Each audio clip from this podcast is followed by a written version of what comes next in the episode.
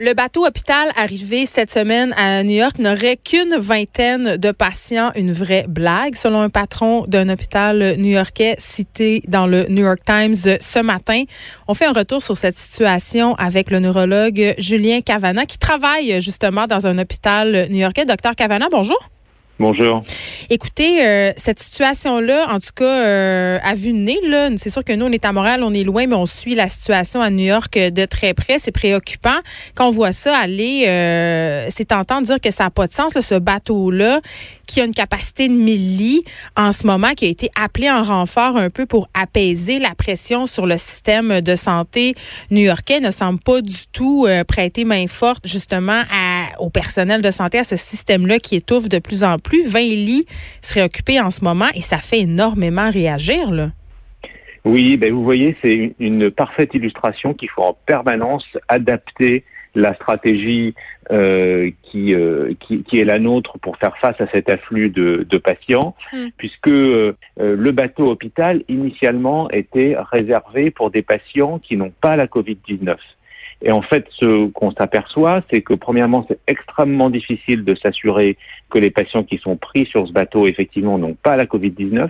Donc les euh, requêtes des militaires sont extrêmement euh, euh, précises pour s'assurer que ces patients ne sont pas atteints du, du, du virus. Mm. Et puis il y a un deuxième aspect, c'est qu'on a beaucoup moins en ce moment de patients non Covid-19. Au départ, on pensait que ça nous aiderait beaucoup si on nous prenait tous les patients qui n'ont pas la Covid-19, mais finalement, euh, pour simplifier les choses, ben, des patients non Covid-19, on n'en a quasiment plus. Ben oui, puis ce que je comprends par rapport au fait qu'on est préoccupé en ce moment euh, de ne pas laisser monter les, par, euh, les patients pardon, qui testent positif à la COVID à bord du bateau, c'est que ce bateau-là n'est pas nécessairement, et corrigez-moi si je me trompe, équipé pour les recevoir. C'est-à-dire que si on décidait de changer, entre guillemets, la vocation de ce bateau-là, il faudrait le reconfigurer. Oui, sans doute. Alors, euh, moi, j'ai pas euh, pu visiter le, bateau. Vous savez, le bateau, mm. il est sous commandement euh, militaire. Ce sont exclusivement des médecins militaires qui qui le, font le font tourner. Mais ce qu'on nous dit, c'est qu'effectivement, les espaces sont beaucoup plus petits et que ça se prête assez mal à, à des patients qui pourraient avoir besoin de, de soins réanimatoires. Parce que vous savez, tous les équipements dont on a besoin quand les patients arrivent au stade réanimatoire avec le besoin d'être entubés, d'être ventilé mécaniquement, etc. Tout ça, ça prend énormément de place et il semble que sur le bateau, les chambres soient et les salles soient assez euh, soient assez petites, oui.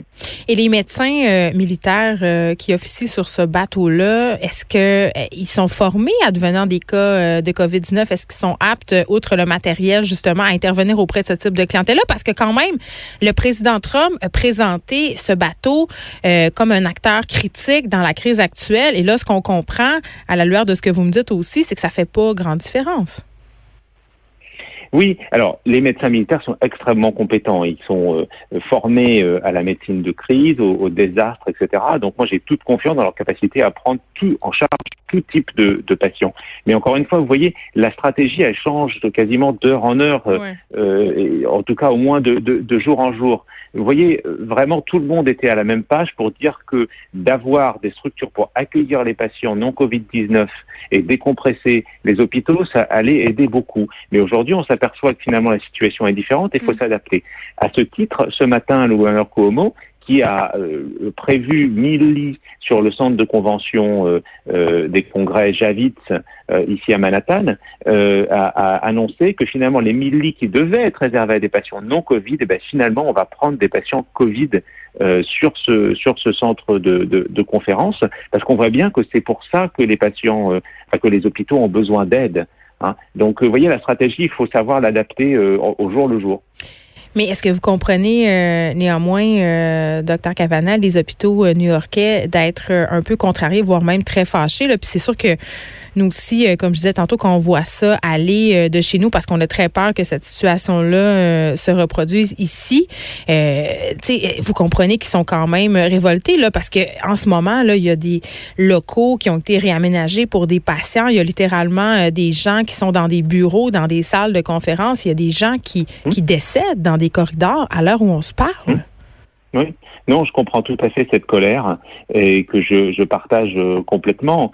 Euh, là, j'ai le temps de prendre 10 à 15 minutes avec vous pour vraiment faire un travail d'analyse et d'essayer de, de, de, comprendre. Mais il faut vraiment que nos élus, nos responsables politiques, ils adoptent la même habitude que nous, c'est-à-dire d'adapter leur stratégie au jour le jour. Et toutes les infrastructures bureaucratiques, elles doivent répondre plus rapidement. Donc avec le gouverneur Cuomo, on a la chance d'avoir quelqu'un qui comprend ça et qui, euh, bah, du jour au lendemain, nous dit bah, d'accord, je comprends que vous avez besoin d'aide pour les patients Covid vraiment maintenant, donc j'ouvre le centre Javis pour que vous pour qu'on prenne en charge ces patients Covid et vous décompresser de ces patients qui soient accueillis dans de meilleures conditions. On peut espérer qu'une seule chose, c'est que l'armée, euh, euh, le navire hôpital, va prendre le même pli, mais pour l'instant, on ne, on ne sait pas.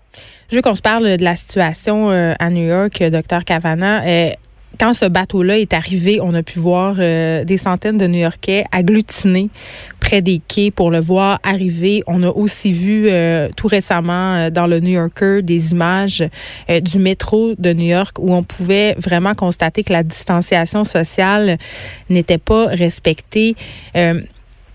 Est-ce que les New-Yorkais comprennent la gravité de ce, ce qui est en train de se passer en ce moment? Et j'ai envie de dire, euh, il y a des New-Yorkais aussi qui, n'ont pas le choix euh, d'emprunter les wagons bondés du métro. Moi, vous savez, je prends le métro euh, tous les jours pour aller pour aller à l'hôpital et, y rentrer. Mm. et en plus, les horaires sont un peu dans tous les sens, donc je vois un peu à tous les horaires de la journée. Le métro est loin d'être plein. Vous avez de la place pour respecter la distanciation sociale et même de, de vous asseoir sur à peu près toutes les lignes, en tout cas celles que, que j'emprunte. Euh, le l'arrivée euh, phénoménale de ce bateau euh, en, en, port de New York, oui, ça a donné des images extrêmement choquantes, mais ça, je crois que c'est vraiment l'attraction du, du, du, du, phénomène un peu de, de foire, si vous voulez. Donc j'espère qu'on n'aura plus d'images comme ça. J'ai l'impression que dans une société qui est aussi débordante et trépidante que New York, c'est d'arrêter tout comme ça, de, de, de, mettre les gens euh, à domicile en confinement. C'est un peu comme un train à grande vitesse qui aurait besoin de s'arrêter et qui a besoin d'un certain temps pour euh, euh, euh pour s'arrêter, pour qu'il y ait une prise de conscience. Vous savez, je crois que les New-Yorkais, quand ils ont vu qu'il y avait des tentes qui se construisaient dans Central Park pour accueillir le surplus de malades qui débordaient de, de l'hôpital Mont-Sinaï, je crois que là, ça leur a fait un choc. Et depuis qu'on a eu ça dans la presse, on voit quand même moins de gens derrière lui. Donc, on suit euh, les mesures qui sont euh, proposées par le gouvernement. Est-ce que comme médecin, euh, c'est quoi votre niveau d'inquiétude comme médecin en ce moment par rapport à la situation à New York? Mon niveau d'inquiétude, il est très très haut. On est dans une situation de catastrophe sanitaire et euh, euh, on fait face à cet afflux de, de, de malades. Euh, si vous voulez, il y a euh, trois semaines sur le, le, système hospitalier où je travaille, on a trois hôpitaux, on avait deux patients hospitalisés avec Covid-19. Les chiffres d'hier, j'ai pas encore les chiffres d'aujourd'hui, les chiffres d'hier c'était 840. Aucun système hospitalier, aucun système de santé peut faire face à un tel afflux de, patients. Les gens qui arrivent sont très très malades et beaucoup euh, décèdent euh, euh, très très rapidement finalement après leur arrivée, en particulier lorsqu'ils sont âgés et qu'ils ont d'autres problèmes de santé, des préconditions. Donc oui, je suis très très inquiet de, de cette catastrophe sanitaire à laquelle on fait face du, du mieux qu'on peut. On met vraiment un point d'honneur à accueillir tout le monde, mais la situation est extrêmement inquiétante. Est-ce que vous manquez de matériel médical, des gants, visières, masques, blouses, respirateurs? Alors, pour l'instant, on tient le choc au niveau des masques, des protections oculaires, euh, parce qu'on les réutilise et on, on, a mis à contribution euh, les gens qui travaillent sur le campus dans les laboratoires pour utiliser notamment des lampes ultraviolets pour les désinfecter. Donc ça, c'est une stratégie pour l'instant qui marche et on pense que on a encore assez pour euh, au moins une quinzaine, une quinzaine de jours. Euh, c'est plus difficile au niveau des jaquettes parce que les jaquettes c'est très très difficile à, à, réutiliser par définition. Une fois que vous avez utilisé pour examiner un patient, elles sont sales, donc il faut les jeter. Euh, donc on, on, essaye de voir si on pourrait les réutiliser, mais uniquement avec le même patient. Mais c'est quand même quelque chose de très de très compliqué. Donc on essaye de limiter l'utilisation euh, au, au, maximum et on espère qu'on va continuer à avoir des livraisons régulièrement, comme on en a eu jusqu'à jusqu'à maintenant. Mais ce que nous dit le, le, le gouverneur, c'est c'est inquiétant parce que euh, lui-même n'est pas en mesure de nous garantir qu'on va avoir tout ce qui tout ce qu'il nous faut et on sait quand même qu'il se qu'il essaye au maximum de nous avoir des livraisons donc ça c'est ça c'est inquiétant.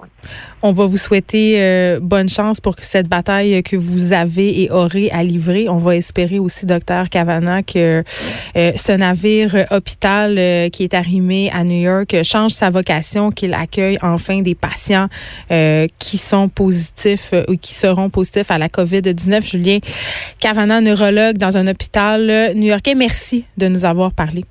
C'est moi qui vous remercie. Bonne journée. Bonne journée. Les effrontés.